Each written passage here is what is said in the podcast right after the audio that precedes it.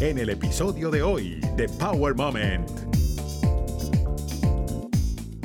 No teníamos el dinero para contratar un abogado, no teníamos ese tipo de cosas. Entonces yo reconocí que, eso es algo que yo quería hacer. Yo quería trabajar en, este sistema. Entonces yo decidí, mira, en vez de eh, hacer una audiencia, continuar la audiencia para otro día, para que tomen todavía más tiempo, lo, lo hago en español. Y, y, fue tan popular que una juez los entendiera directamente, que no tenían que hablar a través de una persona. La inteligencia y la educación son cosas muy, muy diferentes. Tú me pones un mariachi y yo te canto la canción. Así de mexicana soy. Pero, pero este, yo no me chiveo de dónde vengo, de lo que he hecho y de, de, quién vengo. Eh, yo muy orgullosa de lo que soy y quién soy y, cómo soy. Y, y, ese orgullo lo tenemos que traer porque yo creo que muchas veces nosotros para hacer a otra gente más cómoda con nuestra presencia, tratamos de actuar como ellos esperan que nosotros actuemos. Estás escuchando Power Moment con Paula Lamas. Bienvenidos a Power Moment, soy Paula Lamas y en el programa de hoy tenemos una invitada maravillosa, muy inteligente y podríamos decir que muy poderosa. Pero antes, las tres positivas del día. ¿Sabían que hay ocho hábitos cotidianos que pueden alargar la vida más de dos décadas y son fáciles de incorporar? Pues resulta que según presentaron en el Congreso Anual de la Sociedad Americana de Nutrición, existe un estudio que le realizaron a más de 720.000 personas, el cual determinó que practicar estos 8 hábitos saludables a los 40 años se asocia con 24 años más de vida. Y ellos son hacer ejercicio, no tener adicción a los opioides, evitar fumar, manejar los niveles de estrés, adherirse a una dieta saludable, no beber en exceso, priorizar el buen dormir y mantener relaciones sociales positivas. Todo esto al parecer retrasa el envejecimiento y alarga la expectativa de vida. Así que ya sabe lo que tiene que hacer. Y ya que hablamos de la salud, el entrenamiento de fuerza mejora la piel y la hace lucir más joven. Otro estudio resalta que tanto el ejercicio aeróbico como el levantamiento de pesas pues alteran la expresión de los genes y mejoran la salud de la piel, del cutis, ya que según está publicado en la revista Scientific Report, reduce los factores inflamatorios circulantes y la conclusión, según ellos, es que el entrenamiento de fuerza puede ser una verdadera fuente de la juventud. ¿Y te imaginas trabajar nueve días cada dos semanas? Pues bueno, esta es la nueva propuesta de jornada laboral que está sonando por todas partes. Viene desde el Reino Unido y la idea es que se trabaje nueve días cada quincena, haciendo la jornada laboral más corta. Según los resultados que publicaron en la revista Business Insider, el 28% de las empresas en el Reino Unido tienen previsto hacer esto.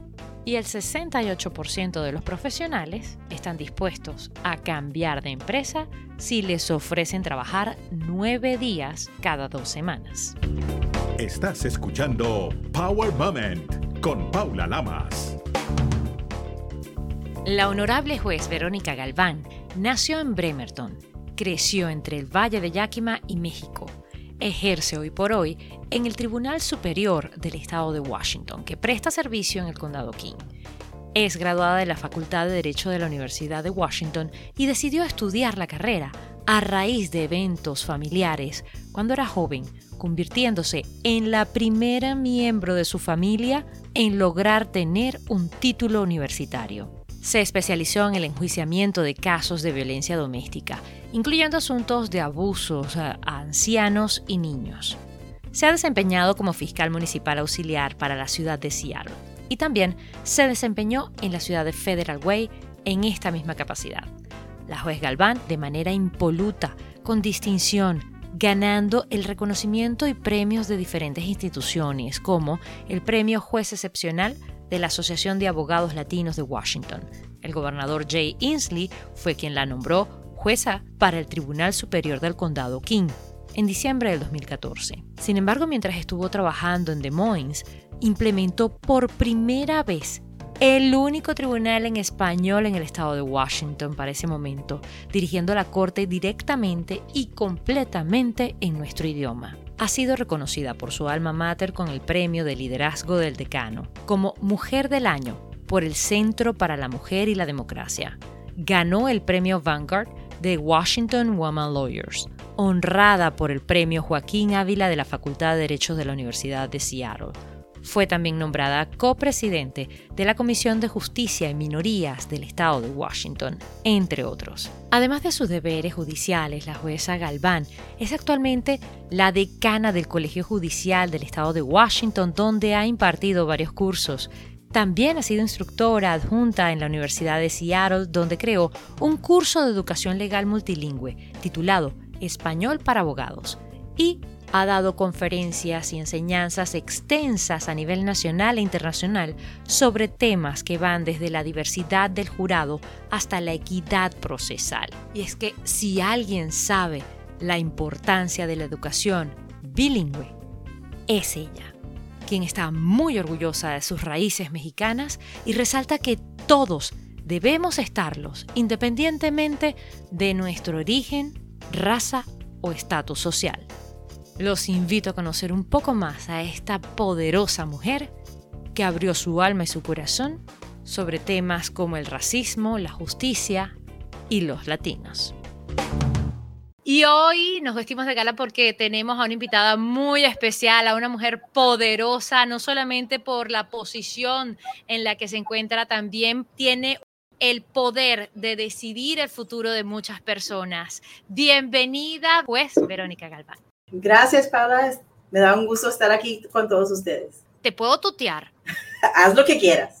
Perfecto, porque es que esta entrevista es un poco así. Siempre me gusta como que hacerlo como tomándonos un cafecito, que la gente se imagine que eso es lo que estamos haciendo para poder ir conociendo un poquito más a nuestros invitados. Y en este caso, sé que tienes una historia muy interesante, sé que eres una de las nuestras, pero lo más importante es que eres la primera, si no me equivoco, la primera que ha llevado un juicio completamente en español en el estado de Washington. Eso es cierto, eso es cierto. Cuando yo era juez de la Corte Municipal de la ciudad de Des Moines, mucha gente que tenía infracciones de tránsito venían a la corte.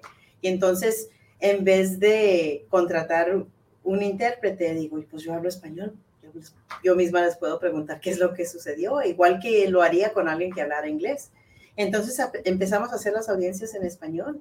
Así la gente sabía que yo entendía lo que me estaban tratando de decir y yo podía decidir todo en español y si alguien tenía un problema, todo estaba grabado. Si una corte de apelaciones lo quería, quería ver lo que habíamos hecho, pues ellos podrían contratar un intérprete, pero es más importante para mí que la persona frente de mí entienda lo que está sucediendo cuando hiciste pues, eso la primera vez, ¿qué fue lo que pasó? Porque de alguna manera revolucionaste esto. Mm, quisiera decir que, que fue idea, que yo quería revolucionar todo, pero en realidad fue un accidente.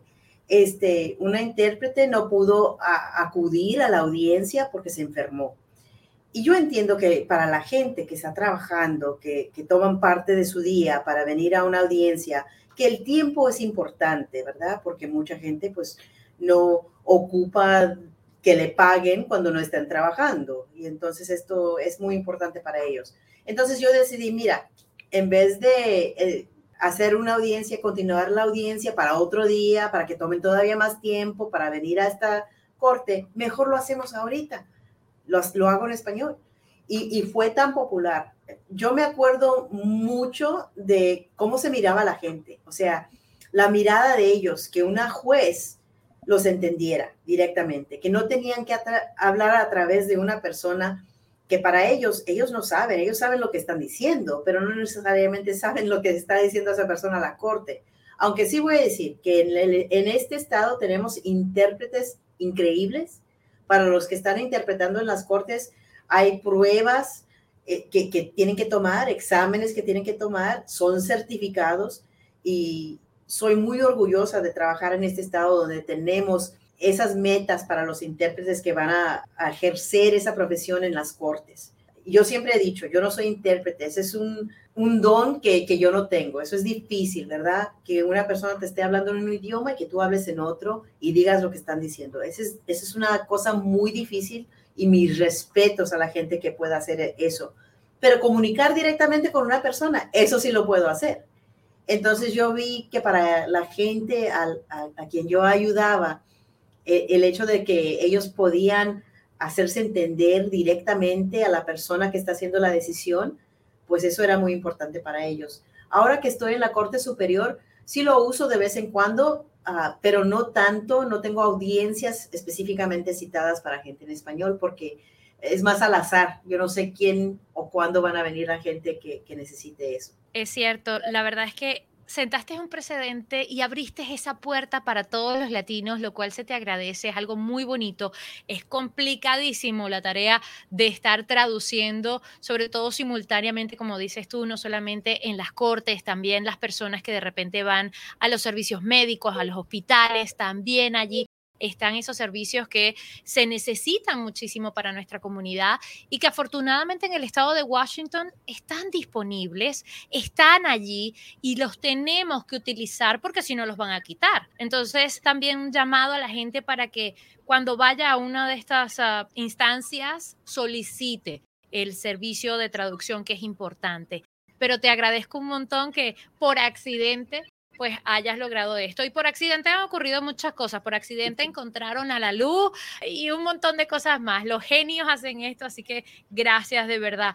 Pero es interesante que hayas abierto esa puerta, aun y cuando no naciste en México, aun y cuando eres latina, pero de segunda generación, ¿cierto? Sí, por parte de mi mamá, bueno, por parte de mi mamá, mi mamá nació en los Estados Unidos, la mamá de ella también nació en los Estados Unidos, de herencia mexicana, todos, de herencia mexicana, pero sí, yo soy nacida aquí, pero yo me crié en, en Chihuahua también, porque nosotros vivíamos un año aquí en los Estados Unidos y luego vivíamos un año en México y eso lo hicimos hasta que, hasta que yo cumplí 14 años. Entonces yo acudí a la escuela por una temporada en México también, segundo y tercer año. Y, y veías la diferencia de un país al otro en cuanto a educación también. Oh, oh, sí. E, en realidad, para mí, la educación en México es más difícil. O sea, yo acudí en primaria.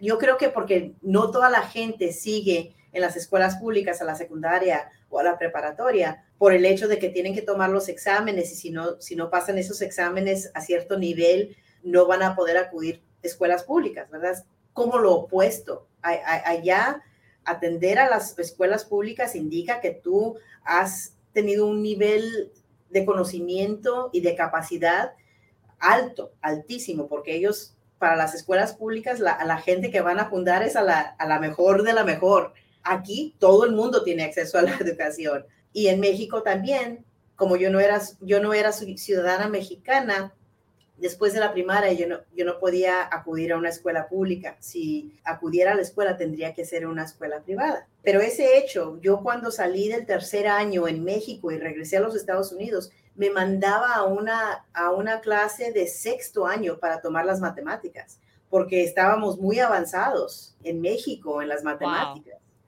Y yo, lo contrario de lo que pensaríamos usualmente, ¿no? Yo creo que sí, pero yo también creo que quieren enseñar lo más posible dentro de esos años que reconocemos que tenemos derecho a la educación, ¿verdad? Si es de primero a sexto o de kinder a sexto, que son cuando todo el mundo tiene acceso garantizado, hay que enseñarles todo lo que podamos enseñar. Y este, yo creo que por eso es, pero sí, me tenían que mandar en cuestiones de matemáticas a, a, otras clases, porque ya iba muy avanzada en, ese, en, en esa área. ¿Qué tal la adaptación? Porque para un niño no es fácil a veces salir de su zona de confort y de repente encontrarse uh, en otro ambiente y con tanta constancia. Era, bueno, para mí, a mí me encantaba. Yo en mi barrio, en Chihuahua, era casa, todo el mundo, yo tenía un tío en esta esquina, una tía en otra, una prima acá, estaba rodeada de, familia. Yo reconozco que venimos de un barrio muy humilde, que en realidad hoy en día cuando digo de la colonia donde nosotros nos criamos, a veces hay gente diciendo, ay, eso es muy peligroso, pero para mí eso era mi familia.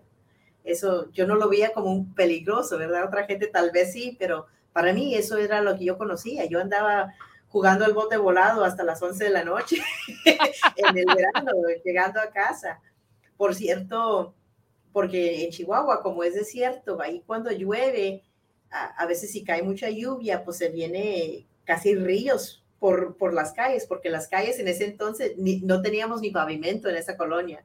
Entonces nosotros hacíamos trastecitos de barro con, con, el lodo que sacábamos ahí, era como barro, y hacíamos nuestros trastecitos, los dejábamos secar en el sol y ahí jugábamos con, con nuestros trastes. Jugábamos a la lotería en las banquetas, todo el mundo.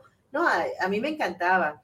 Era llegando a los Estados Unidos, porque siempre también de niña, como que a uno, como cuando no usa un idioma cotidianamente, se le va o se le olvida. Tomé mucho tiempo para poder acordarme de los dos idiomas al mismo tiempo. Entonces se me, como que se me olvidaba. Y ya después de una semana en cualquier país, pues ya se me venía de nuevo. Y nadie sabía que, por ejemplo, cuando yo estaba en México, nadie sabía que yo no era mexicana. Y cuando estaba aquí en los Estados Unidos, tampoco. Y siempre me ponían ahí como un ejemplo de la educación bilingüe de los Estados Unidos, pero nunca era la educación bilingüe yo estaba situada en la cultura, en el área, yo, yo, yo estaba allí, eso era parte de mi vida, no era parte de mi educación, es estar. Estaba sumergida literalmente en la cultura de las dos partes y por eso la pudiste absorber como tal por todos los poros y como tú muy bien dices, no se nota la diferencia si eres de un lugar o si eres del otro porque perteneces a los dos de alguna manera. ¿Por qué tenían que viajar tanto? Ah, pues esas son cosas de, mi familia. Yo no entiendo tampoco a veces porque yo, era niña, pero mi papá quería estar con su familia a veces y también acá trabajaba en, la pizca o, lo que fuera y pues ahí andábamos y ahí nos traían. Ya cuando empecé la preparatoria es cuando sí nos quedamos aquí para que yo terminara la escuela y de ahí acudí a la universidad y de la universidad a la escuela de derecho. Pero era, no como aventura, pero yo creo que en los 70s y los 80s pues era un poquito diferente. De verdad que sí. Y viniendo un poco a esa época, ¿qué te dejó el estar tanto en contacto con el campo? Bueno, mi mamá nació en Toppenish, en el, Valle de Yakima. Entonces, mis bisabuelos, ah, ellos eran trabajadores también ah, en el campo, en, la pizca, en, la cebada.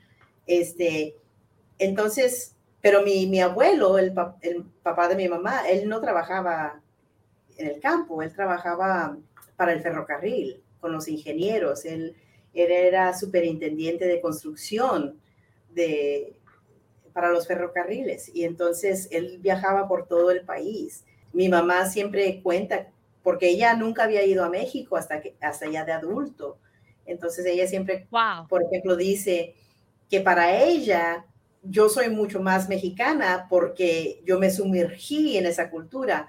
Para ella, ella lo veía a través de, su papá, que era de Zacatecas, pero mi, abuela era de Texas y es una cultura completamente diferente. Pero, por ejemplo, vamos a decir con, lo que comemos. Yo, yo hasta hoy en día, yo le echo tajín o chile a mi fruta, a, todo lo que como, ¿verdad? Mi mamá, chile con fruta, dice, ay, no y para mí, pero ¿cómo, de, qué otra manera hay que de comerse la fruta, verdad? Nosotros le echamos a todo, limón y chile a todo, de cerveza hasta fruta, a la comida, a tacos, lo que sea.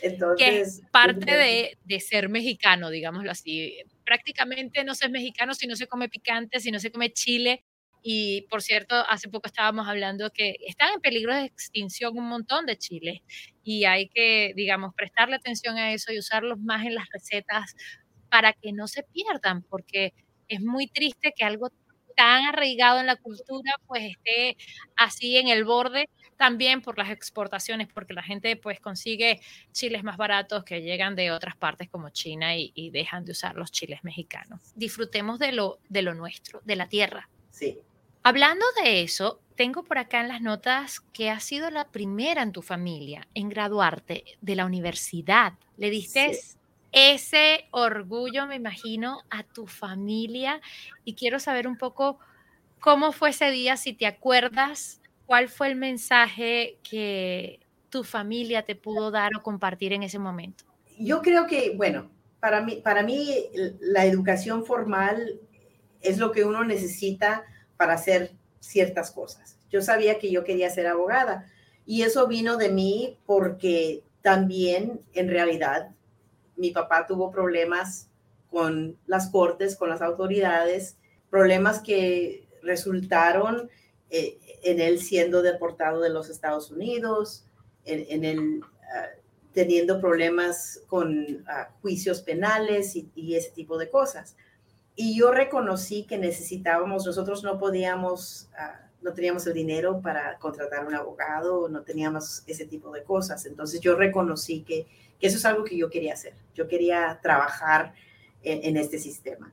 Este, cuando yo fui a la universidad, yo, yo había tenido tíos y tías, hermanos de mi mamá, que habían ido a la universidad, pero ninguno de ellos se había recibido por cosas familiares, por cosas de la vida, nunca, nunca finalizaron esa meta. Ya al más tardar, ya después de que yo me recibí, muchos de ellos también se regresaron y obtuvieron su diploma. Pero para mí era importante porque yo, yo entendía muy bien lo que yo quería hacer y lo que no quería hacer. Entonces, para mí la educación es algo que no importa qué es lo que vayas a hacer, es algo que no te pueden quitar. Ese papelito ya lo tienes, no te lo pueden quitar. Aunque tú decidas ser mesera, ser mesero, ser lo que, lo que sea, todavía tienes eso indicando que tú tienes tu educación y, es formal. Entonces, para mí eso era muy importante.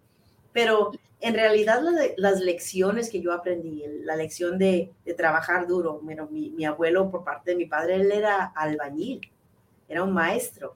Él ah, era albañil y trabajó hasta los 80 años, todavía cargando con esas bolsas de cemento. El trabajar duro, eso, eso es una lección que, que yo aprendí de él, de, de mi abuela por parte de mi papá también, ella era analfabeta.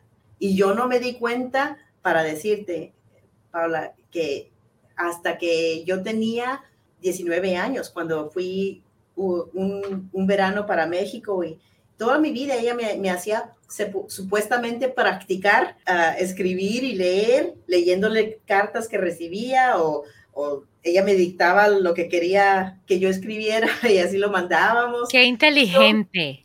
Sí, muy, la inteligencia y la educación son cosas muy, muy diferentes. Totalmente. no se deben de confundir. Pero mi abuela me enseñó que si no puedes hacer algo, hay manera de hacerlo. Mi abuela aquí, ella era una de las ah, fundadoras de, la clínica de campesinos en Toppenish. Ella fue parte de la primera mesa directiva de, esa organización.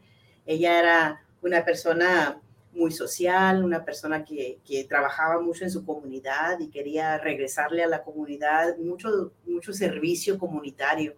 Y yo aprendí eso de ella. Ah, y de mi abuelo Roberto también aprendí que la inteligencia y la educación son cosas diferentes. Él era una persona con una educación de sexto año, pero él tenía muchas veces que explicarle a ingenieros por qué no iban a trabajar su, su plan. Entonces, esas son las lecciones que, yo llevo en mi vida y que, en realidad es lo que me, me han ayudado a salir adelante. Y qué bonitas son porque de alguna manera tú has salido adelante, pero contigo tu familia los has motivado para que terminen también las carreras, para que sepan que sí se puede porque ese es el lema de los inmigrantes de alguna manera aquí en este país, que los sueños sí se pueden cumplir y tú los estás cumpliendo los tuyos personales, pero también de alguna forma los de tu familia, que es algo más bonito todavía.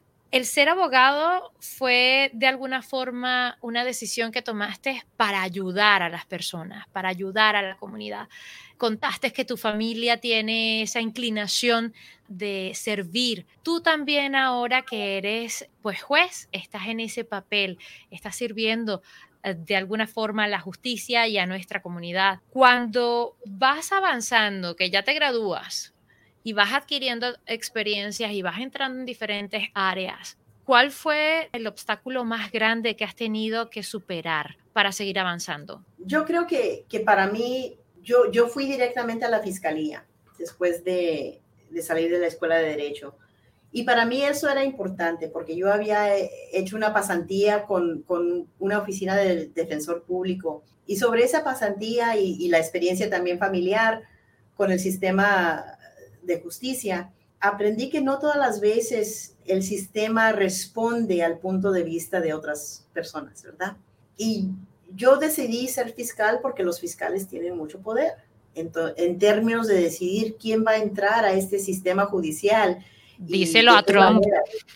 sí, y de qué manera van a entrar. Y, y, tenemos un papel muy importante. El papel es de, de proteger la constitución, las reglas de la ley. Eso tiene que superar las cosas personales.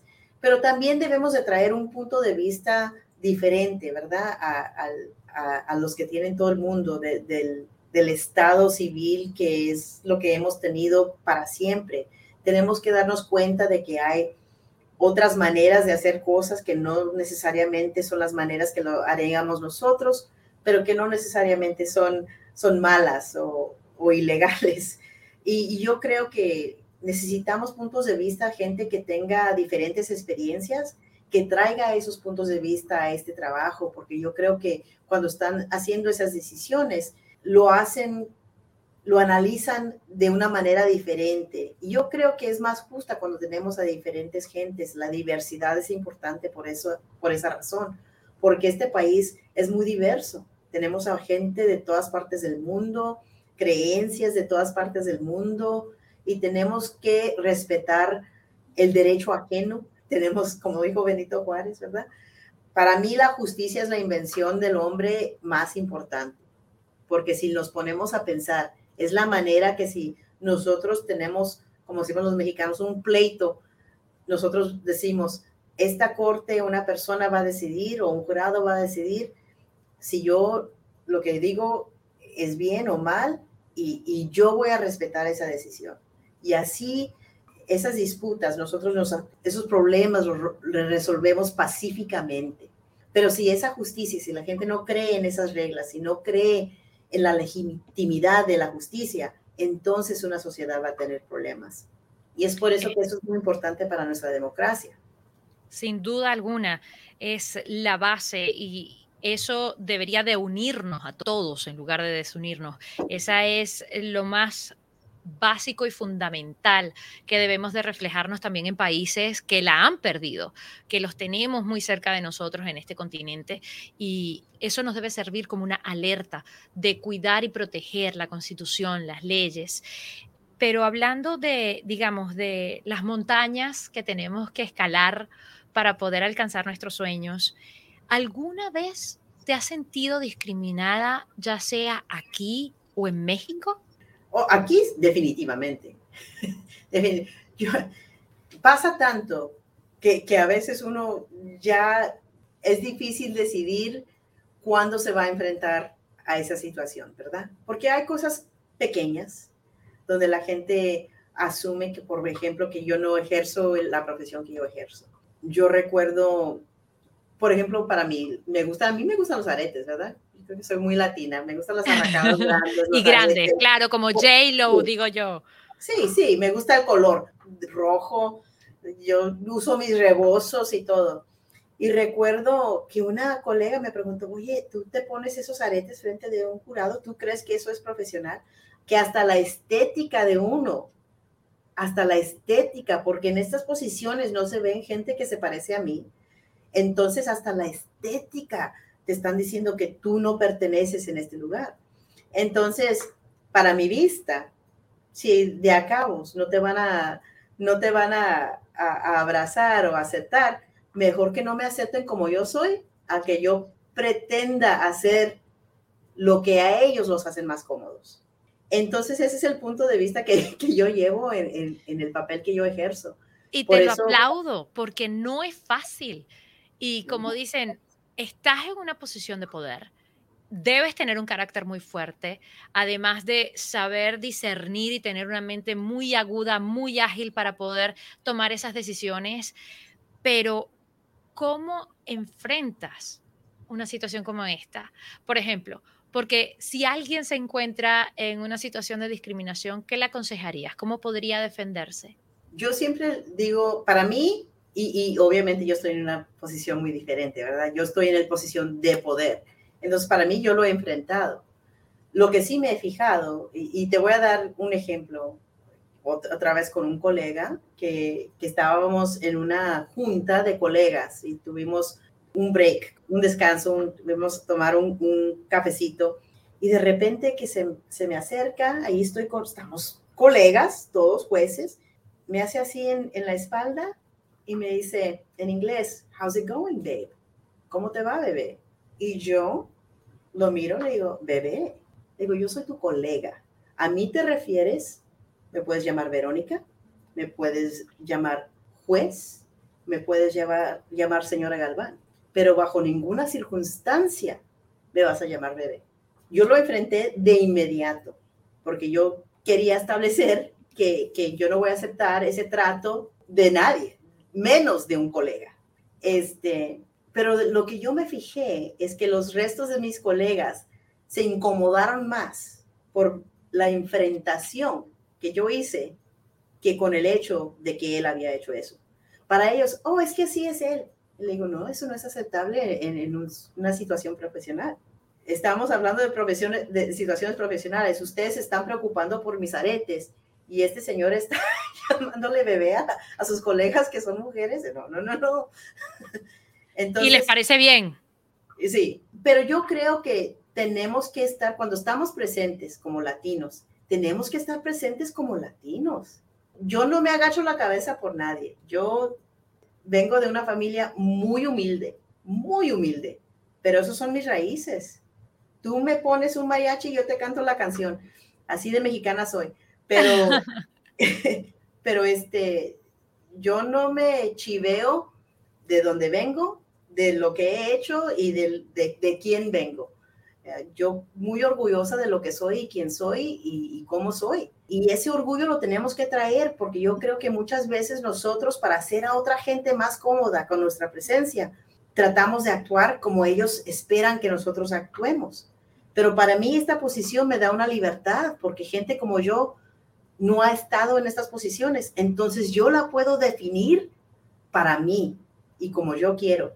Y yo creo que, que haciéndome ser presente yo, le doy permiso a otras que quieren seguir en estos pasos de ser también presentes como ellos mismos, como latinos, como mexicanos, como gente representando no nomás a su cultura, pero a su familia, a, a ellos mismos, su identidad debe de ser parte central de lo que ellos están haciendo. Y se te agradece, es algo muy bonito porque eso es principal, no podemos eh, dejar de ser nosotros mismos. Tenemos que cuidar y proteger nuestras raíces también. Hay que respetar, por supuesto, el sistema, ya esta cultura, ya este país, pero uno no puede dejar quién es uno de lado y olvidarse solamente para, como tú muy bien dices, hacer más cómodo a los demás o, que los demás se sientan más cómodos o que eso es lo que ellos están acostumbrados y no lo que nosotros estamos acostumbrados.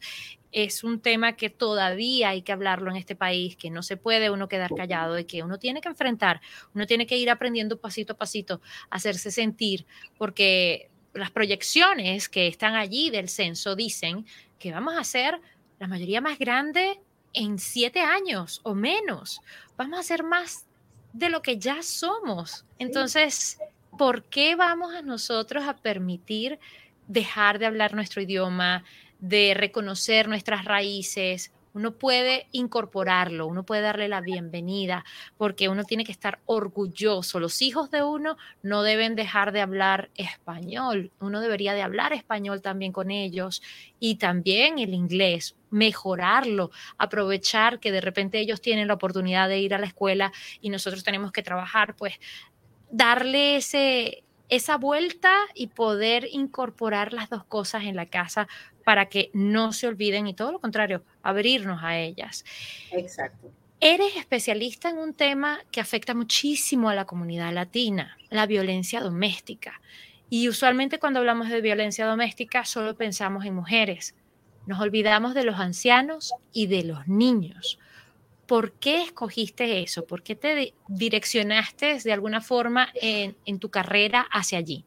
Yo creo que es algo que me interesaba también por experiencias en, mi, en, mi, familia, ninguna familia es perfecta.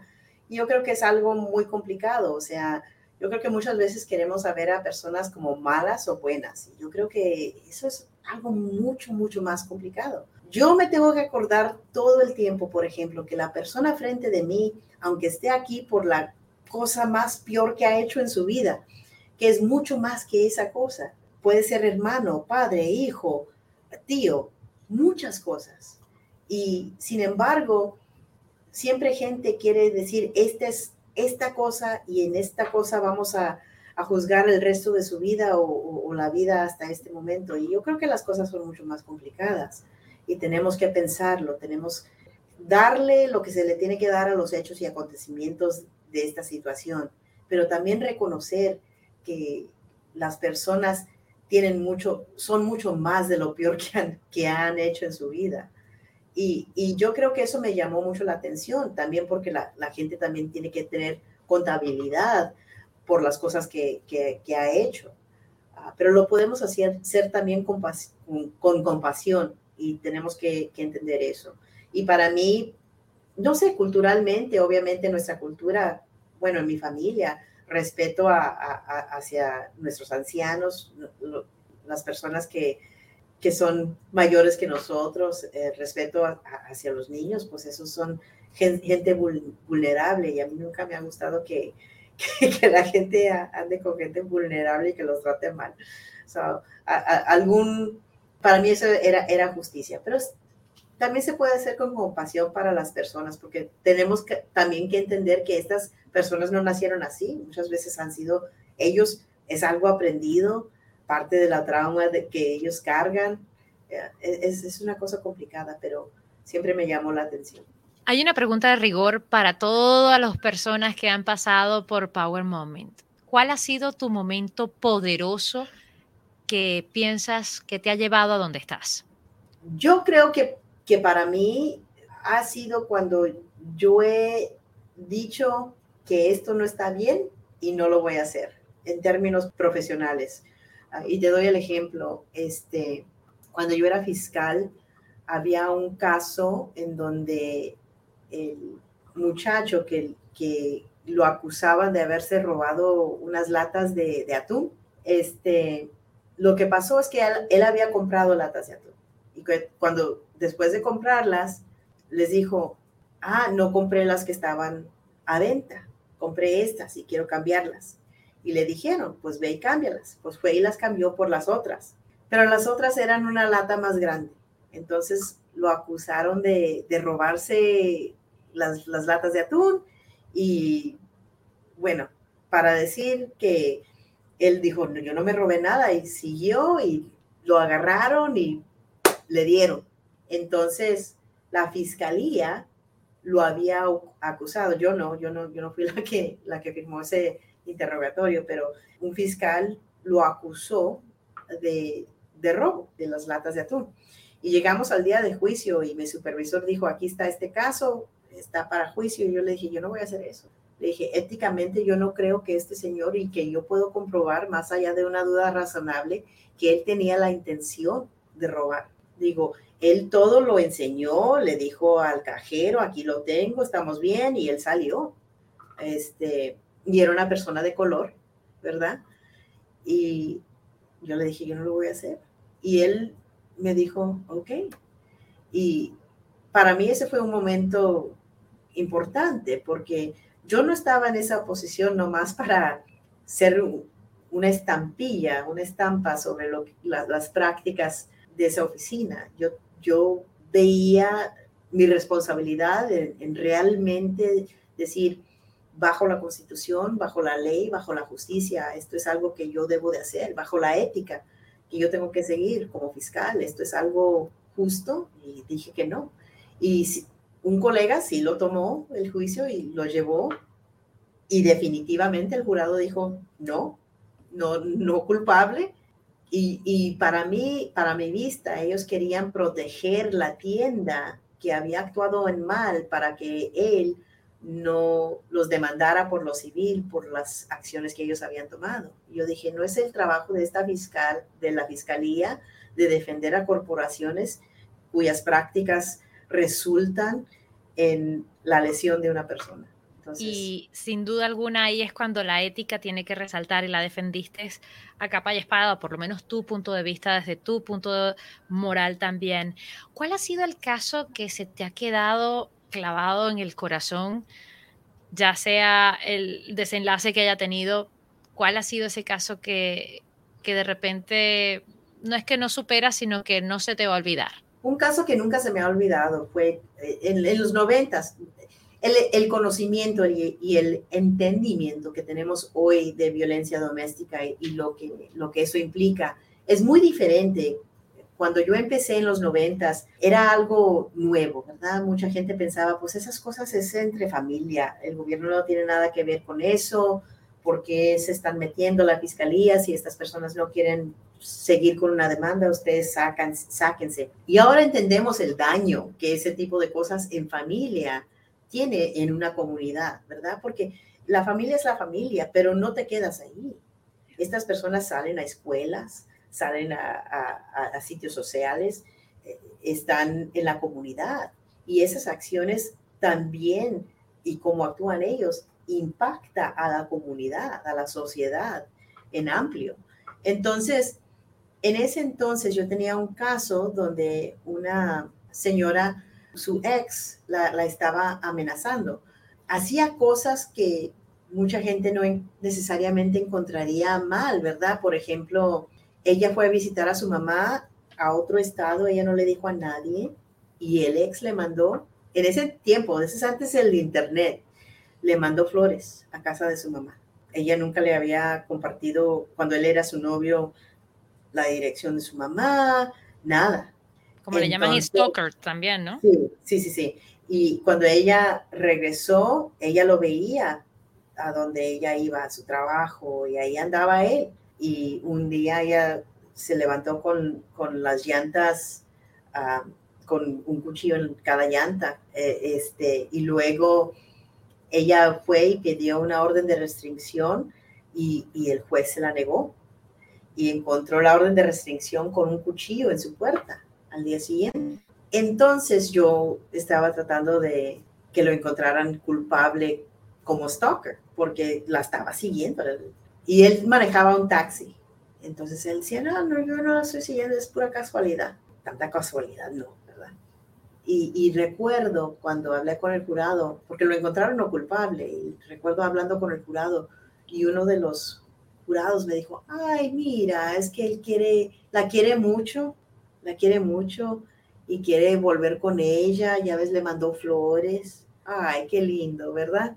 Hoy en día yo creo que lo vemos muy diferente, pero en ese entonces yo creo que todavía en la mente de la gente todavía eso era como que, ah, eso es algo muy romántico, sí. que la quiero tanto. Y yo he, encontrado ese cambio, ¿verdad? Porque ahora sabemos, estamos más educados sobre esos temas, reconocemos que la violencia en casa no se queda en casa, esa violencia sale al resto de la sociedad, al resto de la comunidad. Y también reconocemos que ahora hay mucho más ayuda, que nosotros tenemos que reconocer que esos no son maneras de tratar a otra persona humana y si nosotros necesitamos tratar con nuestros traumas o con lo que sea, hay ayuda. Nosotros también estamos más conscientes de que si tenemos problemas con la salud mental, eso no es algo de que avergonzarse, eso es algo humano y podemos solicitar ayuda, solicitar terapia, lo que es necesario para nosotros ser mejores humanos. Siendo una mujer y estando en la posición de poder que estás con casos complicados, ¿temes por tu seguridad? Todo el tiempo, todo el tiempo. He tenido amenazas de muerte, he tenido amenazas de cosas peores.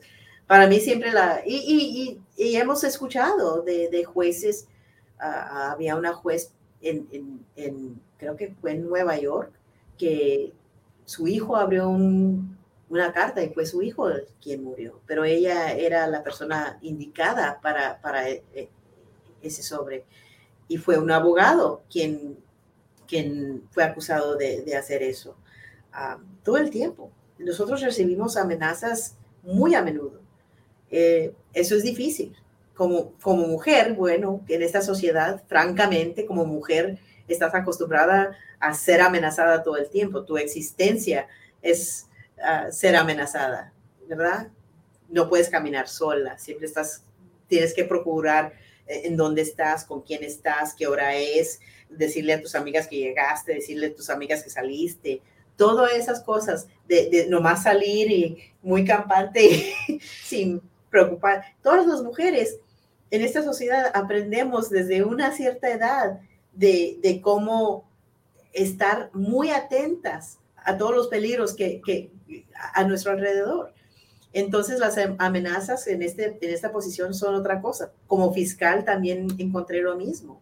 He tenido situaciones donde, donde una persona ha sido arrestada y mandada a, la penitenciaría por amenazas hacia, hacia mí como juez. Cuando era fiscal, lo mismo. Esa es parte de, del trabajo. Eh, uno no puede dejar de vivir su vida, ¿verdad? Porque entonces gana, pero uno siempre tiene que estar consciente que eso es parte del trabajo que hacemos y hay, y hay gente que uno nunca sabe qué es lo que va a hacer que, que los ponga mal ah, o, que una decisión. Recuerdo un señor una vez que yo estaba en, un evento y, se me acercó y me dijo que yo no estoy contento con tu decisión, que esto y que el otro. Y yo le dije, ¿usted está casado? Lo desarmé un poquito. Le dijo, sí. Le digo, ¿cuántos años lleva de casado? Y se me dice, tengo 35 años de casado. Y le digo, ¿y usted todo el día está de acuerdo, todos los días está de acuerdo con todo lo que dice su esposa? Dice, no. Le digo, ¿cuántas veces usted no está de acuerdo con decisiones de su esposa? Dice, pues casi todos los días. Y le digo, entonces usted me está diciendo, de las miles de decisiones que yo he hecho, usted no está de acuerdo con una decisión. Yo tengo mejor récord que su esposa, señor. corriendo y siguió caminando. Maravilloso. Y mira, sabes que a pesar de todas esas amenazas, a pesar de todo lo, lo, negativo que pueda pues estar alrededor de una situación tan complicada como llevar esa bata de juez, como tener la responsabilidad de decidir el futuro de una persona, no pierdes la alegría, que es lo más importante, y que sigues con esa, que eso también es de latino de alguna forma, que a todos le sacamos un chiste de alguna manera. Así que muchísimas felicidades y esperamos ojalá que pues te veamos mucho más allá y, ¿por qué no? Hasta la Corte Suprema. ¿Cuál es el, dónde te visualizas ahora? ¿Cuál es tu meta? Mi meta es dentro de unos años jubilarme y viajar por todo el mundo. ¿Te quedas acá o te vas a México? Uh, yo voy a México casi cada año, yo visito a México cada año, pero este, a mí, pero por todo el mundo. Yo me gusta ir a España, a Italia, Grecia, yo por todo el mundo quiero andar. Pues nos vamos de viaje juntas. Verónica Galván, gracias. Gracias por tu tiempo, por tu buena vibra, por tu honestidad al hablar con nosotros y por este momento poderoso que le has brindado a toda la audiencia. Si quieres uh, dar un último mensaje a todos los latinos, los micrófonos son tuyos. Yo voy a decir lo que siempre se ha dicho, sí se puede. Hasta luego, Paula. Gracias. Recuerda, hacer bien sin mirar a quién. Power Moment cuenta con música original del afamado ingeniero de sonido, productor musical y musicólogo, múltiple ganador de los Grammys americanos, Marcel Fernández. Además, cuenta con la prestigiosa voz del reconocido talento hispano de ESPN en español, Carlos Cataño. Power Moment no se hace responsable por los comentarios emitidos por los invitados. Recuerda seguir a Power Moment en las redes sociales, arroba Power en Twitter e Instagram y en Facebook, Power Moment with Paula Lamas. Esta es una producción de GGSI.